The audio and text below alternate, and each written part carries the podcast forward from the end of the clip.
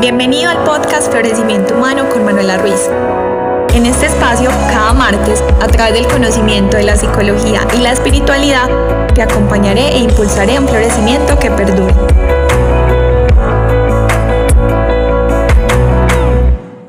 ¿Qué hacer si me siento solo y melancólico en Navidad y en general?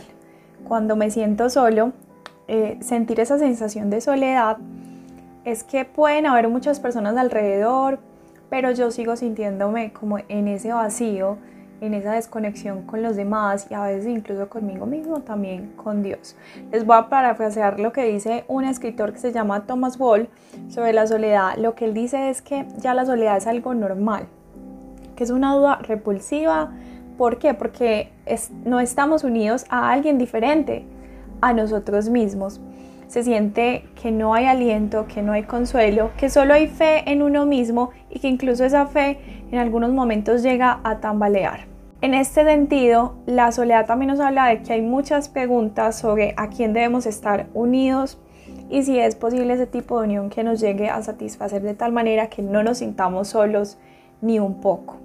Cuando nos sentimos solos, quizás sentimos una ruptura emocional con alguien importante, que eso también nos pasa a veces cuando hay una ruptura, nos empezamos a sentir solos porque esa persona amada ya no está en nuestra vida. O quizá en esos momentos de soledad es que quizá nos estamos sintiendo desechados o abandonados por alguien importante para nosotros. Quizá tú ya sabes muy bien cómo se siente estar solo. Yo también me he sentido sola en muchos momentos de mi vida y no es algo muy chévere porque siempre quisiéramos tener a alguien a quien recurrir cuando tenemos algún triunfo, cuando tenemos alguna dificultad. Qué bueno tener a alguien a nuestro lado, pero cuando sentimos que no hay esa persona o cuando sentimos que sí, que sí está esa persona, pero no nos sentimos completos con esa persona, ¿qué hacer?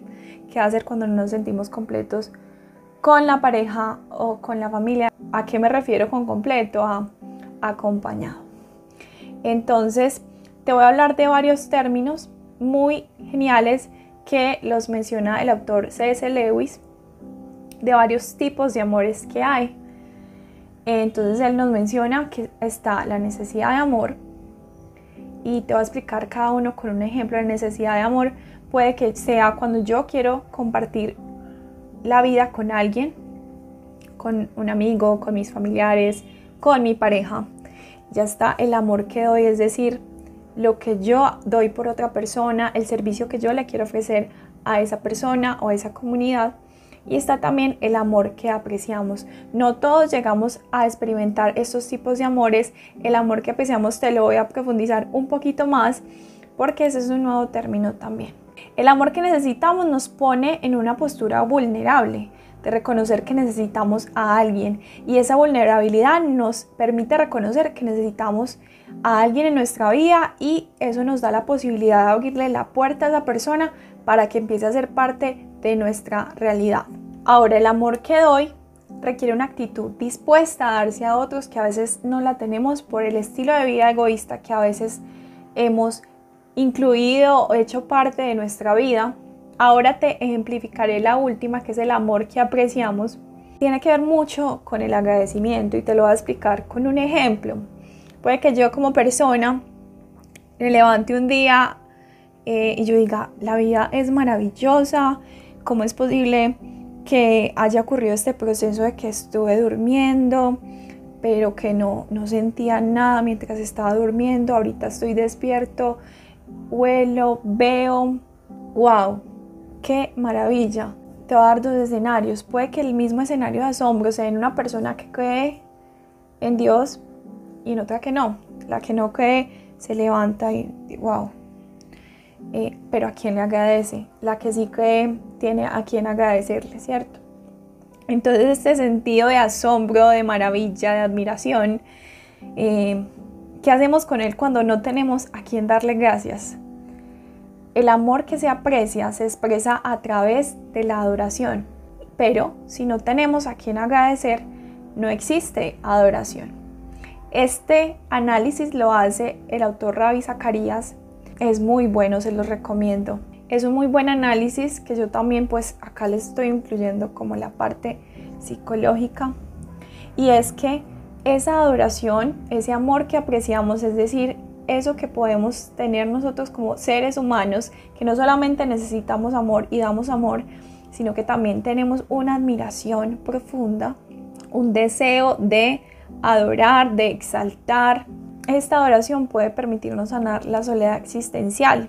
¿Qué es la soledad existencial? Es esa sensación de que estamos solos en el mundo, que no hay nadie que nos acompañe, que incluso la vida no tiene sentido. Es un término, la verdad, muy complejo, pero en términos generales es esto. ¿Cómo, por qué la oración puede permitirnos sanar esa soledad existencial o más bien cómo llenarla? Dice alguien, Pascal, que existe un vacío en el corazón humano que solo Dios puede llenar. Es a quien incluso en medio de la mayor soledad, es decir, no hay nadie alrededor, podemos descubrir que hay alguien más grande dentro de nosotros, que puede estar dentro de nosotros. Entonces, la adoración es algo impresionante y mientras yo estudiaba este tema, como que quedé muy maravillada porque también lo que se nos dice en cuanto a la adoración, yo no soy teóloga, no soy experta en estos temas, pero sí soy creyente y me gusta compartir también como esta parte de la vida que, tiene que ver con lo que creemos, con lo que somos eh, también. Entonces te cuento que es que la adoración une todas esas áreas fragmentadas de nuestra vida. Es decir, que une lo que somos, es decir, ya no es que somos por un lado psicólogos y por el otro lado creyente como en mi caso, sino que yo uno lo que soy en medio de la oración porque cada cosa que yo hago se la ofrezco a Dios como una ofrenda. Mejor dicho, eso es lo que procuro hacer. Entonces es lo mismo, no es que tu vida esté dividida en lo que haces para el mundo y lo que haces para Dios, sino que todo puede estar unido cuando tu vida se convierte en una expresión de adoración y que ya estás en Dios encontrando el amor que necesitas, el amor que das y el amor que aprecias, que realmente es ese amor de Dios el que llena ese vacío y esa soledad existencial. La cura para la soledad existencial es Emanuel. ¿Qué significa Emanuel? Dios con nosotros. El Dios que se humanizó para acompañarte a ti y a mí en cualquier circunstancia. Quien desde su humanidad, como Jesús, nos comprende, nos acompaña, sufre con nosotros y desde su divinidad llena el corazón mostrándonos lo sagrado de la vida en cada aspecto, de que la vida es valiosa, de que tenemos muchas razones por las cuales agradecer, de que no estamos solos, de que Dios está con nosotros. Si tú quieres que Dios el día de hoy esté contigo, haz una oración con tus palabras, habla con Dios y permítele que Él llene ese vacío, esa soledad que tienes en ti.